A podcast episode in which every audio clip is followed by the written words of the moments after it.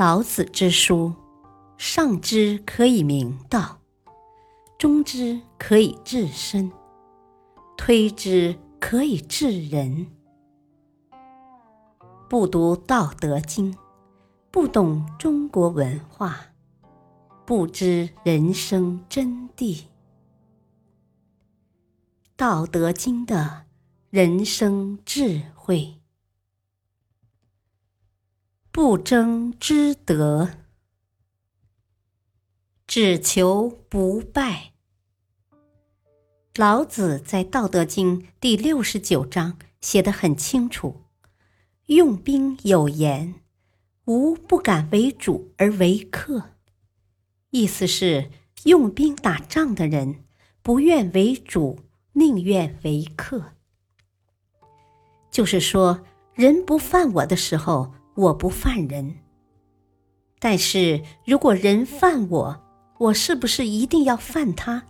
也不一定，因为下面接着有一句话：“不敢进寸而退尺。”我不因为有寸进就扩大战火，我宁愿稍微退点儿，以求可以消弭战争。可见。打仗并不一定要逼得敌人无路可走，那样只会使对方狗急跳墙、背水一战，说不定最后玉石俱焚、同归于尽了。这种案例历史上也有很多。如果退步避让能够消弭战争，那我宁愿退让。当然。这不是说领土可以被任意践踏，国家的领土主权一定要维护，但不一定只有诉诸战争这一种方法。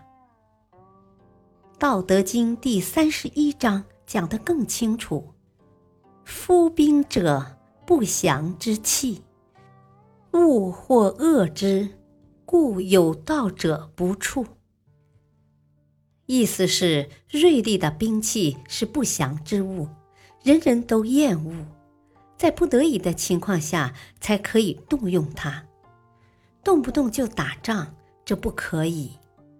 老子认为战争是凶事，而且强调，就算打胜仗了，也要当作丧礼来处置，不可以耀武扬威，否则就是为日后。种下恶果。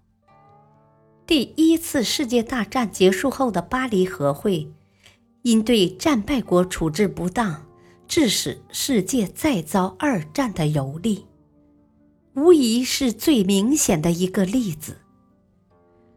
中国人习惯称自己是东方不败，在战争中所使用的各种方法，只是求不败而已。日本人则喜欢称自己是东方必胜，不能得胜，甚至切腹自杀。可见中华民族是一个爱好和平的民族。感谢收听，下期播讲：道理只有一个，用起来千变万化。敬请收听，再会。